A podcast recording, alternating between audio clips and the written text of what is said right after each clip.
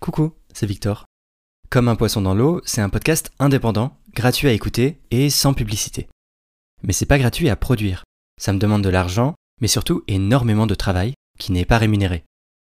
Alors si vous pensez que Comme un poisson dans l'eau apporte quelque chose de positif, et que vous voulez qu'on puisse continuer à déconstruire le spécisme ensemble, j'ai besoin de votre soutien.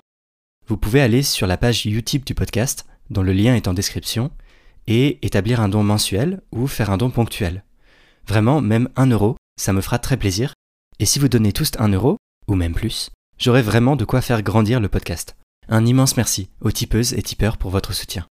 Et sinon, une autre super façon de soutenir le podcast, c'est de le partager sur les réseaux, d'en parler autour de vous et de laisser des étoiles sur Apple Podcast et Spotify. Allez, sans plus attendre, c'est parti pour l'épisode.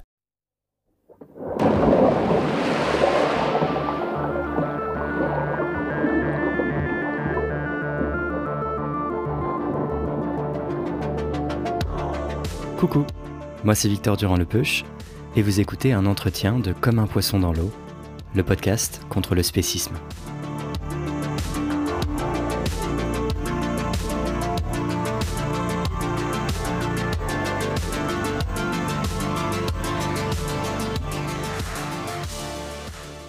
Aujourd'hui, on parle du spécisme dans le langage avec Marie-Claude Marsollier, qui est chercheuse au commissariat à l'énergie atomique, le CEA, et travaille au Muséum national d'histoire naturelle en paléogénomique, c'est-à-dire la reconstitution des génomes anciens.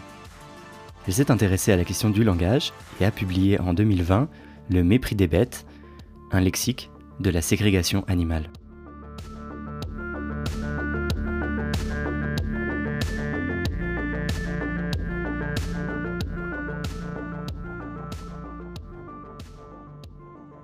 Bonjour Marie-Claude Marcelier.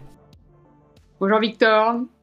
Alors j'aimerais me pencher avec vous euh, aujourd'hui sur la question du langage et surtout en fait sur la façon dont le français que l'on parle tous les jours véhicule et renforce constamment le spécisme.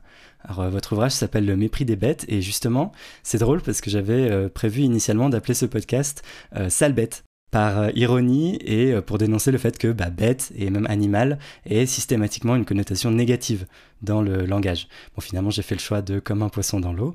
mais alors vous vous dites non pas que le langage est spéciste, mais plus spécifiquement qu'il est misotère. Alors est-ce que c'est vous qui avez forgé ce terme-là et est-ce que vous pouvez nous expliquer comment il est formé et ce qu'il veut dire? Alors j'ai j'ai pensé avoir euh, inventé euh, ce terme parce qu'au début j'ai regardé dans les dictionnaires et euh, il n'est pas présent dans les dictionnaires sur Internet. Et après, en faisant des recherches sur Google, j'ai vu qu'il y avait quelques occurrences on pouvait trouver quelques occurrences. Donc c'est un terme qui est construit de manière très classique, dirons-nous. Il est composé de deux éléments grecs. D'une part, le verbe misein, qui signifie détester ou haïr, et qu'on va retrouver dans misogyne ou misanthrope. Et puis le mot terre, qui, terion en grec, qui signifie animal non humain. Alors, parce que les, Grecs, euh, dans l'Antiquité, désignaient l'ensemble des animaux par le terme zoon, qui a donné l'élément zoo en français, donc comme euh, la zoologie par exemple. Mais pour les Grecs, euh, les humains faisaient partie des zoons. C'était juste des, animaux, des zoons qui étaient doués du logos. Le logos étant la raison ou le langage, ce qui, sont des choses très proches comme concept chez les Grecs. Alors l'emploi de, cet élémentaire euh, me semblait plus justifié pour euh, se composer que euh, l'élément zoo, parce que ce sont spécifiquement les animaux non humains qui sont victimes de ce mépris par les humains.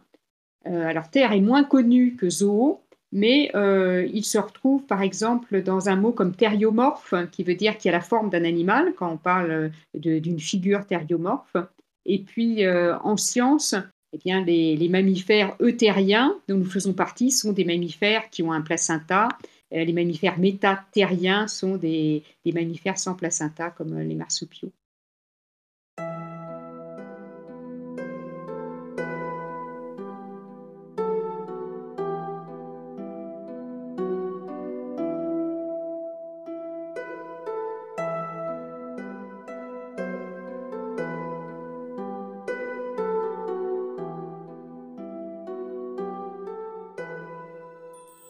Donc la première chose que vous avez analysée dans le langage, c'est une opposition ou ségrégation entre, bah, vous l'avez déjà plus ou moins dit, entre les humains d'un côté et tous les autres animaux de l'autre. Alors peut-être qu'on peut, euh, peut-être que vous pouvez préciser euh, la démarche que vous avez eue. En fait, vous avez regardé dans un dictionnaire de référence et vous avez pu constater que la définition même des termes euh, distinguait et opposait systématiquement les humains et les autres animaux. Voilà, c'est-à-dire que quand on, regarde dans un dictionnaire classique les définitions du, terme animal, il y a deux définitions. Il y a animal au sens scientifique de métazoaire, membre de, du groupe des animalia, qui évidemment englobe les humains. Et puis il y a un animal au sens de spécifiquement métazoaire non humain. D'un point de vue scientifique, et donc moi je suis biologiste, et c'est vrai que d'un point de vue scientifique, cette catégorie d'animal non humain n'a aucun sens. Parce que euh, quand on construit des catégories scientifiques, on, les construit sur la base euh, de caractéristiques positives qui sont partagées. Et là, ce, terme euh, animal au sens de non-humain, c'est vraiment un, terme d'exclusion, c'est un terme négatif, parce qu'il fait référence en fait aux humains. Et cette catégorie des non-humains, elle n'est jamais définie par rapport à elle-même, mais par rapport à un centre de référence, une référence qui est située ailleurs. Et en fait, on, le comprend en réfléchissant, on le comprend parce que ce n'est pas un terme scientifique, en fait, c'est un terme social euh, qui va désigner un ensemble, euh, ben, l'ensemble des êtres sentients euh, que les humains peuvent en, gros tuer, enfin auxquels les humains peuvent faire un peu n'importe quoi sans être, sans avoir trop de soucis avec, avec la loi, voire en étant même encouragés par, par la loi. Et à l'inverse, il y a d'autres termes qui sont plutôt connotés positivement, qui s'appliquent qu'aux humains, alors qu'il pourrait très bien s'appliquer euh, aux autres animaux aussi. Vous prenez l'exemple de visage, qu'on utilise presque jamais, enfin selon la définition du dictionnaire, qu'on n'est pas censé utiliser pour les animaux autres qu'humains. Exactement. Donc, euh, effectivement, quand on regarde la façon dont sont désignés euh, les non-humains, donc il y a animal dans ce sens restrictif, péjoratif, et il y a aussi donc ce mot bête, euh, qui, euh, qui, est très péjoratif, puisque même s'il est dérivé au, début d'un mot latin bestia, qui signifiait les bêtes féroces, euh, en fait, il, il a pris en français une connotation de, stupidité. être bête, c'est être stupide. Donc, on désigne en fait les, non-humains par de manière très péjorative avec ce, terme bête, qui a été extrêmement prolifique. Hein. C'est les bêtises, bêtifiés.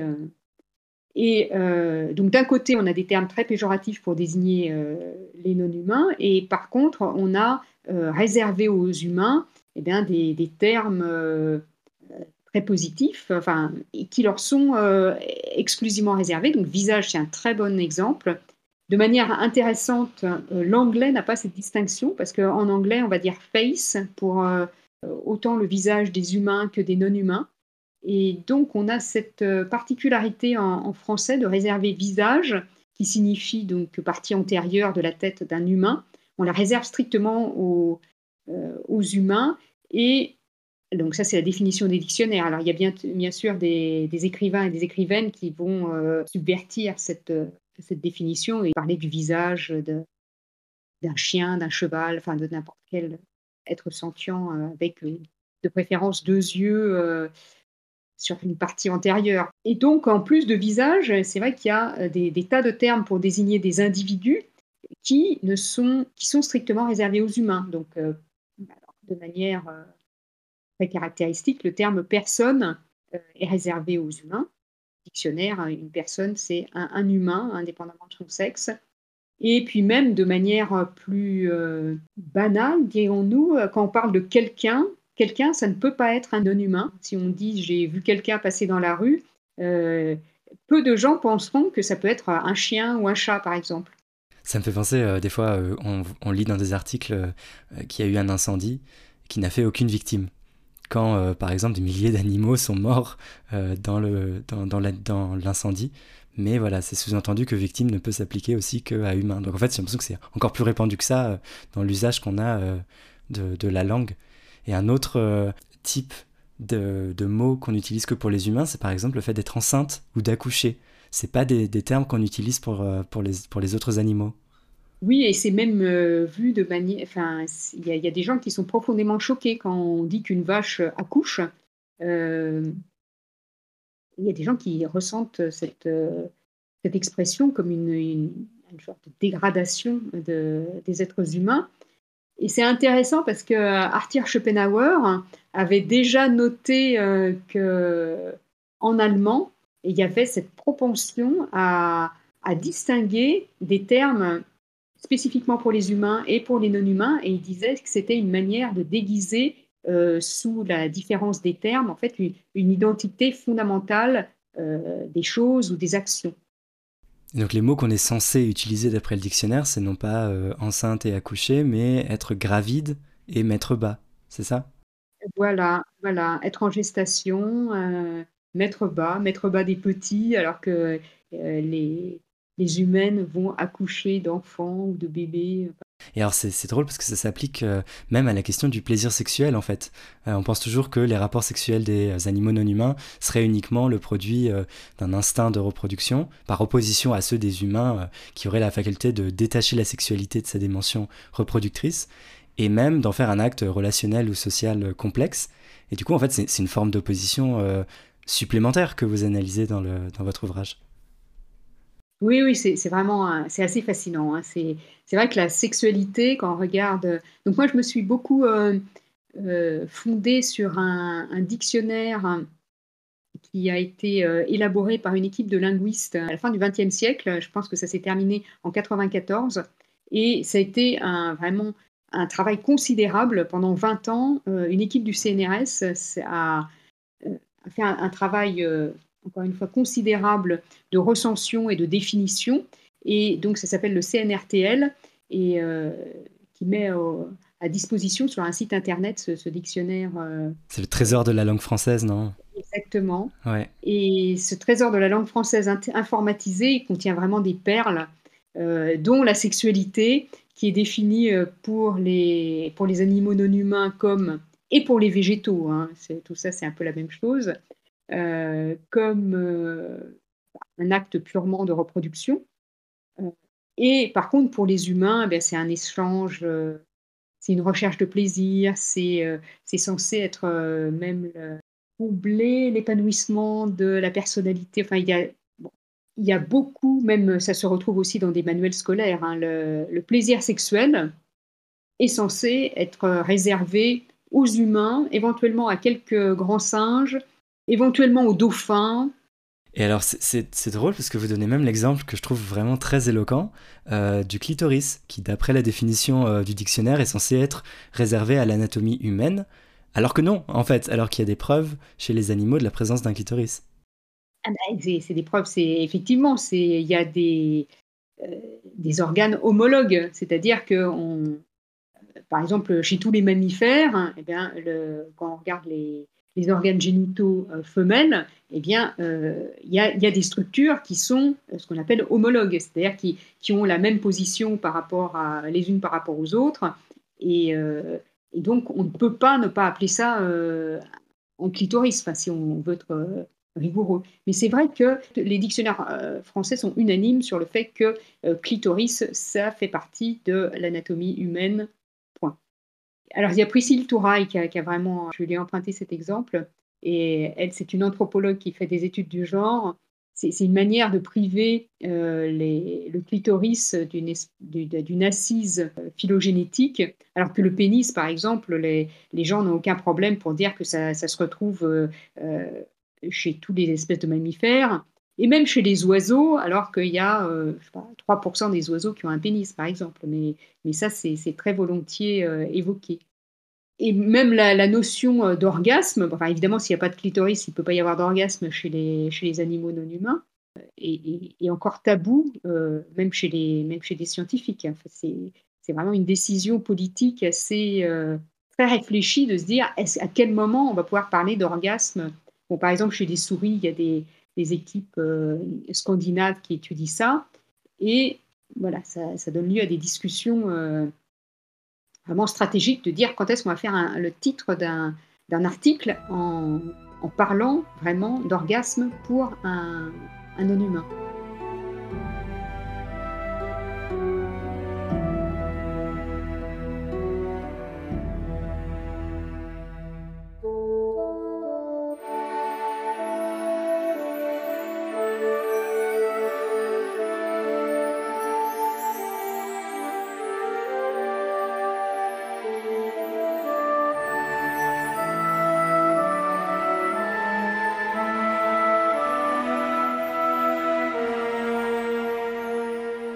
Et alors, en plus d'opposer systématiquement humain et non humain, le langage hiérarchise, c'est-à-dire qu'il valorise l'humain et surtout, il dévalorise systématiquement les animaux non humains. Et j'ai l'impression que euh, l'élément de dévalorisation le plus courant, peut-être, c'est euh, l'idée d'un manque d'intelligence ou de rationalité euh, des non-humains qui est implicite dans beaucoup de définitions.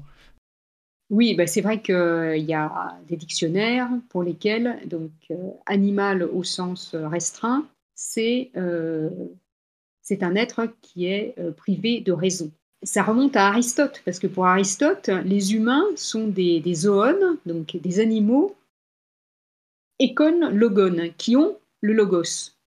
Alors que, euh, et donc, euh, voilà, les, non-humains sont, euh, ben, c'est comme le, parler du silence des, le silence des bêtes d'Elisabeth de Fontenay, ça fait, ça fait référence à ça. C'est les animaux, les, non-humains ne parlent pas de langage humain, donc ils sont silencieux, donc ils n'ont pas la parole, ils n'ont pas le logo, c'est donc ils n'ont pas la raison. Euh, et donc on voit le poids de, ces traditions euh, que les gens répètent d'une génération à l'autre. Effectivement, le fait d'avoir des, êtres qui sont stupides, enfin qui sont proclamés stupides, eh ben ça, ne peut que favoriser leur exploitation.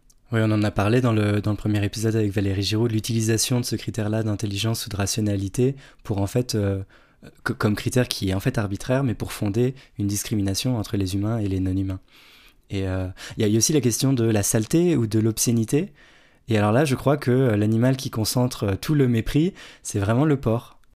Voilà, ça c'est vrai. Euh, et c'est vrai que c'est des choses, c'est assez fascinant parce que avant de, me plonger dans ce travail, c'est vrai qu'on dit de temps en temps faire des cochonneries euh, ou euh, ce type est un porc. Et, il y a eu récemment des slogans euh, balance ton porc, science sport pour parler de, harcèlement sexuel.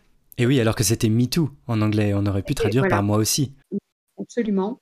Et bon, je pense que les anglo-saxons sont plus conscients de, des enjeux du langage. En tout cas, euh, je pense qu'il y a chez eux moins de, spécisme dans leur, euh, dans leur langage qu'en français. Et donc, c'est vrai que. Enfin bon, par exemple, ils peuvent aussi parler euh, chauvinistic pig, et les pigs, ce, sont aussi les, policiers en, en anglais. Alors que nous, nous c'est les poulets en français Nous, c'est les poulets, mais récemment, il y a eu le hashtag mort au porc. Ah oui, juste. alors peut-être en référence avec euh, cette image qui vient des, anglo-saxons.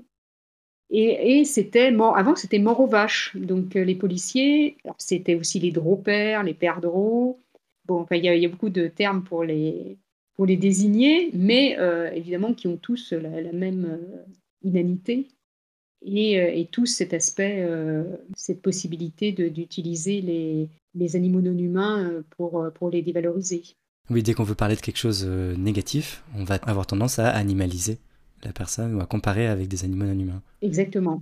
Et euh, pour, pour, revenir sur la question du slogan Balance ton porc, comment vous l'analysez, vous? Est-ce que euh, ça veut dire que c'est un slogan qui a aidé une lutte contre un type d'oppression, en l'occurrence sexiste et patriarcale, mais qui du coup en perpétue une autre, l'oppression spéciste?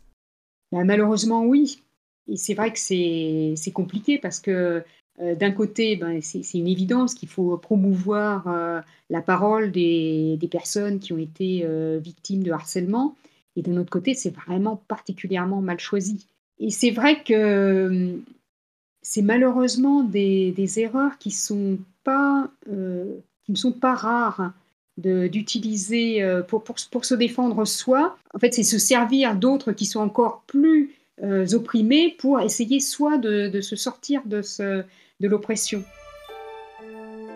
Peut-être que ça vous rappelle ce qu'a évoqué Valérie Giraud à la toute fin du premier entretien. C'est ce qu'on appelle la politique de la respectabilité, c'est-à-dire chercher à se rendre soi-même respectable selon les critères de la hiérarchie sociale, mais en reconduisant cette même hiérarchie pour d'autres personnes, en l'occurrence pour les non-humains. Bon, je ne pense pas que ce soit conscient, enfin que les, gens qui utilisent ça euh, est consciente euh, des problèmes. Hein. Parce que, euh, voilà, ils, sont comme tout le monde, ils vivent dans le spécisme et ils ont euh, peut-être moins le loisir de, réfléchir à cette forme d'oppression, étant eux-mêmes victimes d'un autre type d'oppression. Et alors, plus largement, pour la question de tout ce qui est le mépris associé à tout ce qui se réfère aux animaux non humains, vous listez, et c'est assez drôle, mais vraiment faramineux, le nombre d'insultes à base euh, de noms d'animaux, et on parle d'ailleurs de noms d'oiseaux pour euh, désigner les insultes, et il y, en a, y en a un paquet en fait. Oui, en fait, on a l'impression que n'importe quel nom euh, d'animal non humain peut servir d'insulte. que qu'on soit une limace, qu'on soit une autruche et qu'on se mette la tête dans le sable, qu'on ait une, mémoire de poisson rouge ou, qu'on soit une, bica, une bécasse ou une tête de linotte une vache, un cochon, euh, un chien. Euh. Honnêtement, on voit. Alors, il y a effectivement, il y a quelques non-humains, qui, quelques espèces qui échappent à cette dévalorisation. Donc, on est fort comme un taureau ou euh, brave comme un lion, même si ça ne veut rien dire, parce qu'en fait, les lions, par rapport aux lions, sont nettement moins Ouais, c'est les lions qui, c'est les lions qui chassent en fait. C'est les lions qui chassent, oui, pas de chance, mais. Ouais.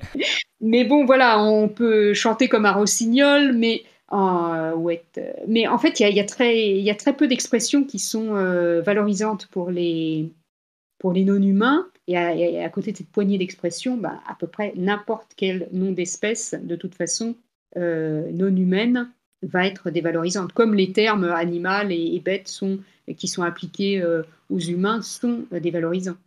Hmm. D'ailleurs, vous parliez d'animalisation.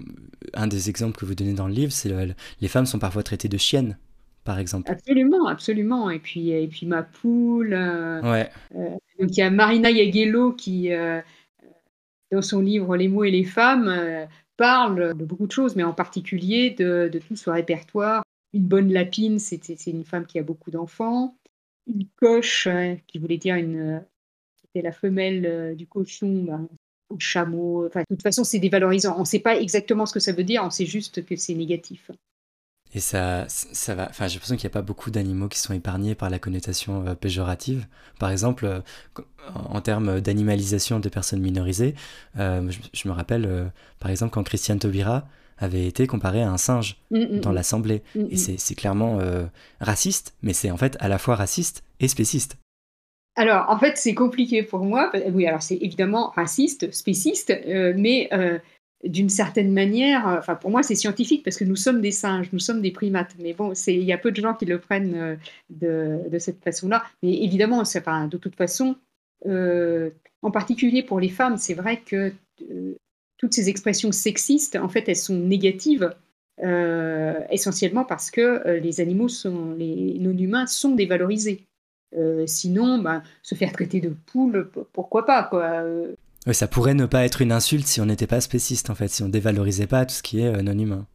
Exactement. Ouais.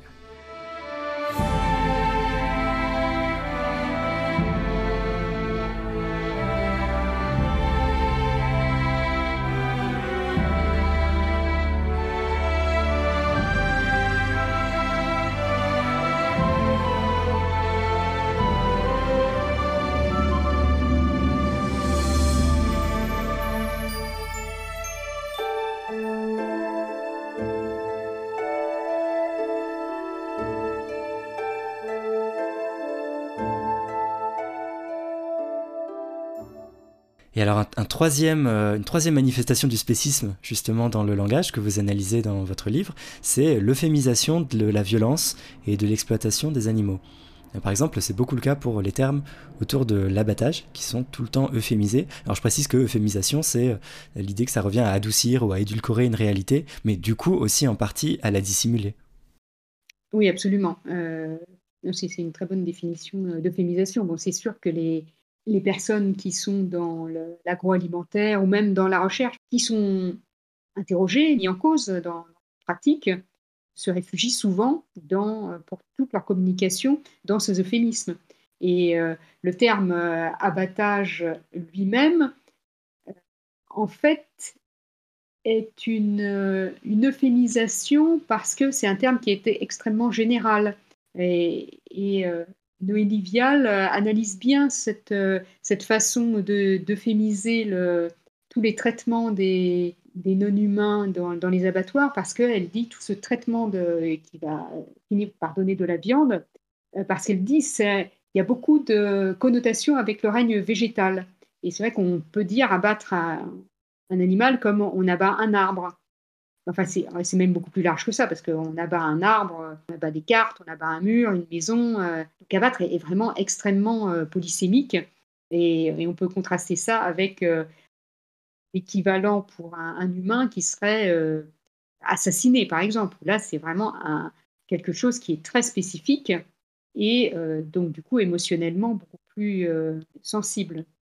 Et c'est vrai, dans l'élevage, il y a tous cette manière de désigner les traitements dont les animaux sont victimes et qui sont assez terribles, de, coupe de, du bec, de castration, de, coupe de, la queue pour les cochons. évidemment, il n'y a jamais d'anesthésie parce que les, anesthésiens sont interdits, ils se retrouveraient dans, dans la chair de ces êtres. Tout ça, c'est regroupé sous des, un terme opaque de soins aux animaux et c'est vraiment terrible. Même le terme bien-être animal lui-même est, utilisé en permanence alors qu'il faudrait parler de, souffrance animale ou de mal-être animal.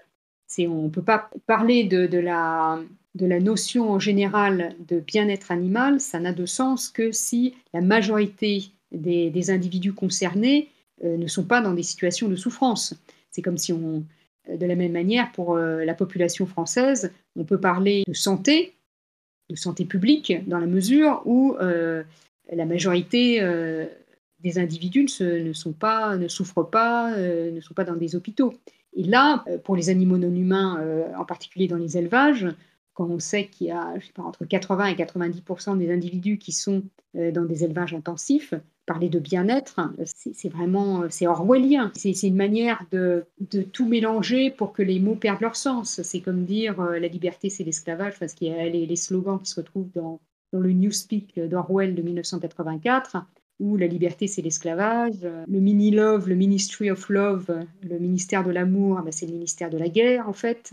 Donc c'est cette confusion euh, savamment entretenue du vocabulaire pour faire perdre aux mots euh, leur, leur signification, qui est malheureusement très utilisée.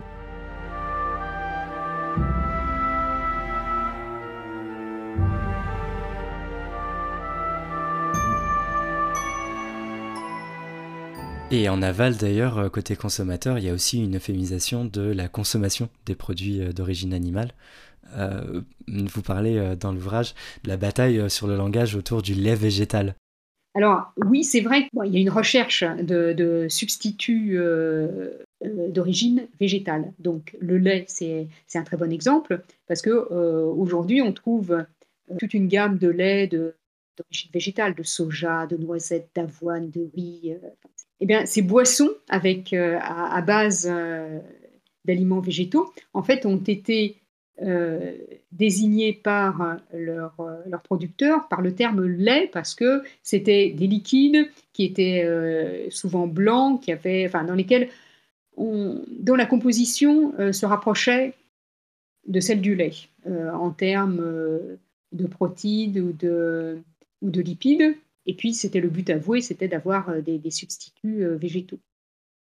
Et donc, il y a eu de la part hein, des, producteurs de ces aliments d'origine animale, de chair ou de lait, euh, la volonté de stopper euh, ce genre d'initiative euh, en exigeant que, enfin, au niveau européen, que ces appellations de lait ou de beurre ou de steak soient strictement réservées à des produits d'origine animale. Donc c'est en cours. Je pense que pour la majorité des, produits, c'est déjà, déjà acté ça fait l'objet de beaucoup de protestations. Et, mais bon, c'est vrai que j'ai un avis un peu euh, mitigé sur le sujet parce que euh, euh, je comprends d'un côté que reprendre pour un produit végétal une dénomination qui correspond à un produit d'origine animale, comme lait ou steak, c'est une façon de, faciliter la transition des produits animaux vers des produits végétaux. Maintenant, il me semble que c'est resté aussi euh, dans une position où ces produits d'origine végétale sont toujours vus comme des, des ersatz, euh, des, de produits de référence qui sont des produits d'origine animale. Et il me semble qu'il faut se détacher de ça, que les produits d'origine animale ne sont pas l'alpha et l'oméga de la nourriture humaine et que rester inféodé à ces produits n'est pas une bonne idée à moyen et long terme. Et, pourtant, si les lobbies de l'agroalimentaire investissent massivement auprès, enfin pour, faire du lobbying, pour empêcher justement de, pouvoir appeler le lait d'avoine lait d'avoine et, non pas boisson à base d'avoine, c'est bien que du coup il y y a une vraie effectivité du langage, non? Ah oui, ça c'est sûr. En fait, euh, je pense qu'il y a une combinaison d'effets à court terme et d'effets à moyen long terme. Donc ça dépend ce que, ce que l'on veut favoriser. À court terme, c'est sûr que euh, on peut quand même vraiment imaginer que ça facilite la transition vers les, aliments d'origine végétale. C'est ça qu'ils essayent de stopper en fait les, les, lobbies. Absolument. Ouais. Mais vous, vous appelez à une, en fait à long terme à plutôt valoriser de façon séparée peut-être les produits d'origine, euh, enfin les produits végétaux en fait. Oui, je pense que l'avenir, euh, ultimement, c'est ça. Et, appeler un steak de soja un steak, euh, je pense que dans quelques décennies, on se dira, mais c'est curieux. Parce que les, steaks, c'est de la, chair animale. Enfin, c'est quand même une. C'est à peu près le, pire de ce qu'on peut faire subir comme, euh, comme exploitation aux non-humains. Et donc, voilà, j'ai l'impression qu'à un moment, si l'humanité progresse euh, dans un sens euh, plus favorable aux, non-humains, il me semble qu'on abandonnera ces désignations. Hmm. Et d'ailleurs, toujours à propos des lobbies, euh, il y a vraiment quelque chose de, fabuleux que, que, j'ai vu passer et dont vous parlez dans votre bouquin, c'est la récupération du terme flexitarien par justement ces mêmes entreprises euh, agroalimentaires. Est-ce que déjà vous pouvez euh, expliquer ce que ça veut dire euh, flexitarien dans le sens initial et dans le sens détourné en quelque sorte et récupéré par l'industrie? Alors flexitarien, donc c'est un, terme qui a été forgé par, par un Américain, donc Mark Bittman, je crois, et qui était favorable à, une décroissance vraiment forte de la consommation de, viande. Il lui disait, bon, euh, vraiment de manière extrêmement euh, convaincante, euh, voilà, c'est la consommation de, chair animale, c'est un désastre à tout point de vue, en particulier écologique. Il était plus sensible à cet aspect-là. Et donc, il faut que ça, il faut qu'on diminue et il faut devenir majoritairement euh, végétarien, éventuellement se permettre de temps en temps de consommer des produits d'origine animale, mais ça doit être vraiment très limité et euh, flexitarien, ça, tend euh, ultimement vers le végétarisme. Et le problème, c'est que je pense que ce terme, il est pas, c'est comme bien-être, hein, c'est des termes qui sont qui, qui, sont pas très adaptés. Et flexitarien, ça a une connotation positive parce que et flexible aujourd'hui, ben, c'est très valorisé. Il faut être agile, il faut être capable de polyvalent, de faire plein de choses, être adaptable. Et donc, euh, Interbev a, bon, et l'industrie de la viande globalement, a facilement pu récupérer ce terme en disant, ben, en fait, les flexitariens, c'est les gens, c'est les omnivores, c'est les gens qui consomment de tout, qui ne font pas d'histoire parce qu'il euh, y a un, aliment d'origine animale, il y, a un peu de viande, etc. Donc, les flexitariens, ils mangent de tout, ce sont des omnivores, et par omnivore, ils veulent surtout dire ce sont des carnivores, c'est-à-dire ils ne mangent pas que des végétaux. Et, donc ça a été complètement dévoyé. Et donc Interbev a fait une campagne il y a quelques années pour, euh, qui s'intitulait Naturellement flexitarien pour dire que voilà, le flexitarien c'était euh, euh, l'humain avancé, donc qui suivait Interbev. Mais alors, cette campagne tourne encore en fait. Hein. Euh, je l'ai vu passer récemment à la télé et je suis même allé voir là sur euh, juste avant l'entretien sur leur site. Donc naturellement flexitarien, allez voir, c'est très drôle. Euh, on retrouve en gros en rouge en arrivant sur le site aimez la viande, mangez-en mieux. C'est vraiment cette idée que en fait il faut continuer à manger de la viande, mais et c'est une idée que je retrouve vraiment beaucoup autour de moi, cette idée qu'il faut manger de la viande mais de qualité. Donc peut-être réduire un petit peu, mais en fait c'est surtout, euh, euh, il s'appuie sur cette image de, du petit élevage bio euh, qui serait bien à la fois pour l'animal et pour l'humain et pour la planète. Voilà, bon, c'est vrai que c'est, les chiffres, ça va complètement à l'encontre de, ce qu'on connaît de la proportion d'animaux non humains qui sont en, élevage intensif, et, c'est vrai que c'est les petits élevages euh, sont la caution euh, de la viande aujourd'hui. Et donc, euh, ce terme flexitarien, on est, revenu, on est venu en fait à se retourner contre les végétariens qui apparaissent comme, ou les végétaliens qui apparaissent comme des, êtres rigides parce qu'ils ne sont pas flexibles. ils, ils refusent la viande. Et oui, alors que les flexitariens sont les gens cool dans cette opposition-là. Voilà, c'est des gens qui n'ont pas d'histoire, qui mangent de tout, qui, qui, qui savent s'adapter. Bon, tandis que les, végétariens et les végétaliens euh, sont les psychorigides. Hmm. Donc euh, si je comprends bien, et pour résumer, en fait les mots qu'on utilise ont pour effet de nous donner bonne conscience quand on participe en fait à des pratiques euh, violentes. Et euh, on peut se dire que bah, du coup les pratiques de l'élevage sont pas si horribles si c'est des soins et si c'est du bien-être animal.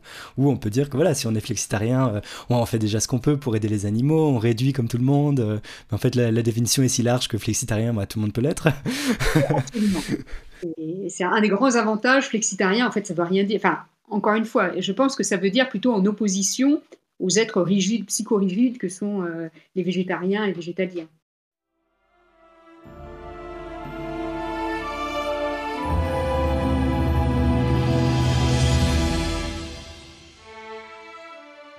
Donc pour résumer, le spécisme dans le langage se manifeste principalement par trois caractéristiques.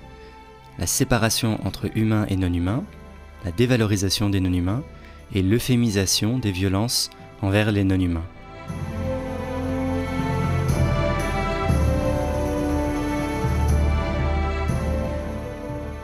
Alors j'en arrive, j'aimerais être sûr de bien comprendre pourquoi la question du langage vous semble si importante dans euh, l'oppression des animaux non humains. Vous parlez par exemple dans votre ouvrage de violence symbolique. Est-ce que vous pouvez expliquer ce concept-là? Alors, violence symbolique, c'est un concept qui a été euh, développé par Pierre Bourdieu. Et pour lui, c'est une acception plus compliquée que l'acception dans laquelle je, l'utilise, parce que par violence symbolique, euh, Bourdieu, il désignait à la fois les violences symboliques dans le cadre du, du sexisme ou du racisme, donc il y a les dominants qui profèrent euh, des paroles, qui utilisent des expressions. À la fois, ils expriment leur domination, et les, dominés qui entendent ces paroles euh, vont d'abord se, sentent infériorisés, donc euh, se sont blessés par ces paroles, et ils intériorisent cette infériorisation. Hmm. La hiérarchie imposée par les dominants, en fait, c'est ça? Voilà. Mais qui, en plus de, de subir cette dévalorisation, vont l'intérioriser et, et, donc, ça marche dans les deux sens. Euh, quand on parle des violences, donc parler de violences symboliques euh, vis-à-vis des, euh, des animaux non humains, évidemment, ça peut aller que dans un sens, c'est-à-dire c'est les dominants qui, avec ces, ces, arrangements de langage, légitiment leur oppression. Mais évidemment, les animaux non humains ne peuvent pas comprendre le sens de, de, ces paroles et ne peuvent pas intérioriser de cette manière et légitimer cette domination. Mais cela dit, ce, terme de violence symbolique me semble important parce que c'est une évidence que la violence n'est pas que physique, elle, se double d'une idéologie, de ces violences symboliques qui en fait la légitime. Et on ne peut pas exercer, enfin c'est très difficile pour les humains euh, d'exercer des, violences physiques s'il n'y a pas une légitimation, une idéologie derrière. Et cette idéologie, idéologie, elle est promue par des comportements mais elle est, aussi promue par du langage. Hmm. Bah, justement, alors je, me fais l'avocat du diable. Est-ce que finalement c'est si grave que le langage soit misotaire ou spéciste? Est-ce que ça a vraiment un impact sur la situation des animaux? Et est-ce que vraiment le, combat est là? Je, veux dire que quand les violences exercées sur les non-humains sont bien réelles et atroces, par comparaison, ça semble au moins un peu relativiser l'importance de la violence qui serait euh, que verbale. C'est vrai, hein, on, peut penser ça. Mais en fait, euh, comme je disais, je pense que euh, le, langage participe à la légitimation de la violence physique. En fait, c'est tout un ensemble de choses implicites qui sont d'autant plus fortes qu'en en, général, elles ne sont pas conscientisées. Et euh, donc, il y avait Catherine Carbrat Orecchioni qui avait bien parlé de ça. elle a écrit un livre qui s'appelle L'implicite. Et il ne faut pas négliger du tout que dans notre langage, il y a à la fois, on peut dire les choses de manière explicite par des discours. Donc, par exemple, effectivement, on peut dire euh, les, les non-humains sont des êtres stupides et méchants et malfaisants et, nuisibles. On peut le dire comme ça.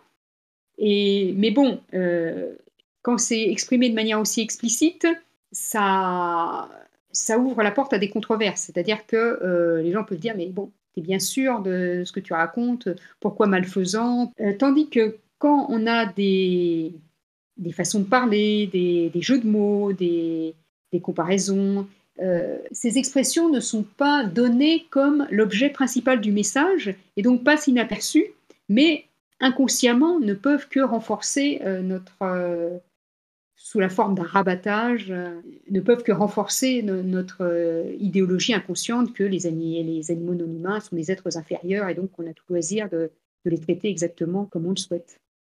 Donc il faut changer le langage. Donc il faut changer de langage. En fait, c'est les deux choses vont en même temps. Il faut changer de langage et de comportement. Il y a eu cet effort systématique qui a été fait dans la langue française, qui est quand même aussi très misogyne, enfin, en particulier depuis le XVIIe, pour, euh, pour changer la langue et avec l'idée que ce changement aille de, fonctionne de manière parallèle avec des changements de comportement. Et ça, je pense que c'est euh, difficile à, réfuter.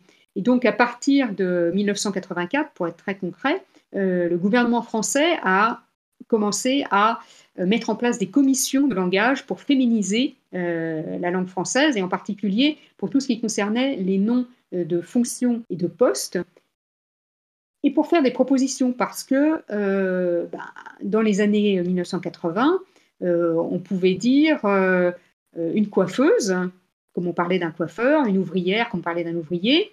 Une directrice d'école, ça allait bien, mais on ne pouvait pas dire une directrice de cabinet. On ne pouvait pas dire une directrice de recherche. En fait, c'est tellement brillant de vérité, euh, en particulier pour ce terme euh, de, directrice. Euh, directrice d'école maternelle, ça, il n'y avait aucun problème. Mais directrice de recherche, enfin, tous les termes qui étaient, qui étaient valorisants, n'était jamais mis au, féminin. Et ça, perdure jusqu'à aujourd'hui, en fait, de manière assez surprenante. Même dans, dans, des milieux euh, scientifiques qui sont censés être, euh, avoir souvent une vision un peu critique, en fait, il y a des, euh, des femmes qui disent Moi, je préfère qu'on m'appelle directeur de recherche. Je trouve ça plus valorisant. Bon, mais donc, il y a quand même le fait qu'aujourd'hui, on peut dire une présidente de l'Assemblée nationale, une députée, une maire ou une mairesse, enfin, les, les, usages ne sont pas encore forcément euh, complètement euh, stabilisés, mais au moins euh, il y a cette reconnaissance que ces fonctions peuvent être mises au, féminin, et donc ça légitime forcément la position des, femmes qui occupent ces, fonctions. Et donc pour les, pour les animaux non humains, c'est la même chose, je, pense. et, c'est pour ça que je pense que c'est une bonne idée de, de dire, d'appliquer par exemple aux animaux non humains les termes dont on a parlé, de visage, de figure, euh, d'accoucher, d'être enceinte, et, de personnes aussi, et de dire, euh, ben voilà, euh, voilà quelqu'un, ça peut être, quand on dit quelqu'un, ça, ne dit pas c'est un humain, c'est un. Donc c'est un individu. De la même manière qu'on parle d'un individu non humain, on peut parler de un, de quelqu'un. Et je pense que c'est des, voilà, encore une fois, c'est des choses qui, pour moi, qui marchent de, de conserve. Donc, euh, et, je pense, que c'est une évidence qu'il faut, euh, dans toutes les luttes contre les oppressions, le langage est un, enjeu majeur. Et, le jour où en, français on parlera plus de viande, mais qu'on parlera de, morceaux de cadavres, euh, ça voudra dire quelque chose de très significatif sur l'évolution de notre société. C'est super, je prends ça comme conclusion.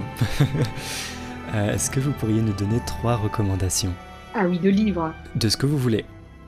Ok, alors, euh, bon, en fait, il y a pléthore de, choses qui m'ont vraiment euh, fait basculer dans, dans, la reconnaissance de ce que sont vraiment les, les autres animaux, dans le véganisme, dans, la, conscience de tous ces enjeux. Voilà, donc j'en ai choisi trois, mais c'est quand même extrêmement arbitraire et assez personnel peut-être. Donc le premier que, que j'ai choisi, c'est un livre qui s'appelle L'animal est-il une personne euh, d'Yves Christen. Et donc Yves Christen, c'est un biologiste qui a écrit cette somme sur les, animaux non humains en, reprenant les, tas de questions. La deuxième partie, c'est le vrai savoir des animaux ou le mythe de l'animalité comme absence. Et ces chapitres, c'est sans raison, point d'interrogation, sans vie sociale, point d'interrogation, sans émotion, point d'interrogation. Et donc, voilà. Et, ça, ça a été euh, vraiment un déclic très important parce que, encore une fois, c'est un biologiste, donc il y, a, à peu près un millier de références euh, primaires, c'est-à-dire qui font euh, qui renvoient à des articles dans Nature, dans Science, euh, des articles scientifiques, et enfin, qui m'ont montré à quel point l'éthologie, la science du, comportement chez des, animaux non humains en particulier, avait explosé ces, ces 30 dernières années. un autre livre que j'ai adoré, c'est Zoopolis, donc euh, de Sue Donaldson et Wim Kimlicka. Donc c'est un, livre, euh, donc c'est deux, euh, deux chercheurs canadiens et c'est, je pense, vraiment le premier livre, et, ça reste, je pense, vraiment la référence dans ce domaine, qui va expliquer concrètement ce qu'on pourrait faire, comment on pourrait vivre de manière politique avec les animaux non humains. Et, et voilà, et concrètement, c'est-à-dire, on arrête de les opprimer, Maintenant, qu'est-ce qu'on fait? Et le troisième livre que je recommanderais, c'est euh, le livre euh, d'Axel Pleyoust Bror et d'Yves Bonardel qui s'appelle Solidarité animale.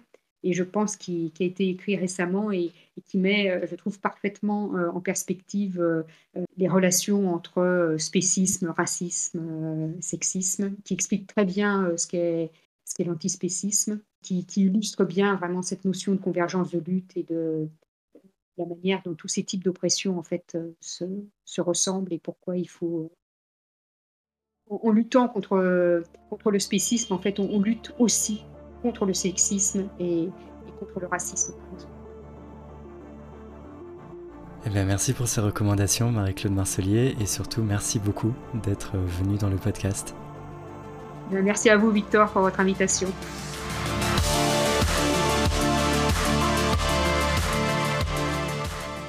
On a parlé de plein plein de choses dans cet épisode. Moi j'ai pris beaucoup de plaisir à le faire, mais je suis surtout curieux de savoir ce que vous, vous pensez de tout ça. Alors, écrivez-moi en commentaire ou sur les réseaux sociaux. Et si ça vous plaît, likez, partagez, laissez des étoiles et des avis, ça aide vraiment à faire connaître le podcast. On se retrouve lundi prochain pour une lecture. Allez, bisous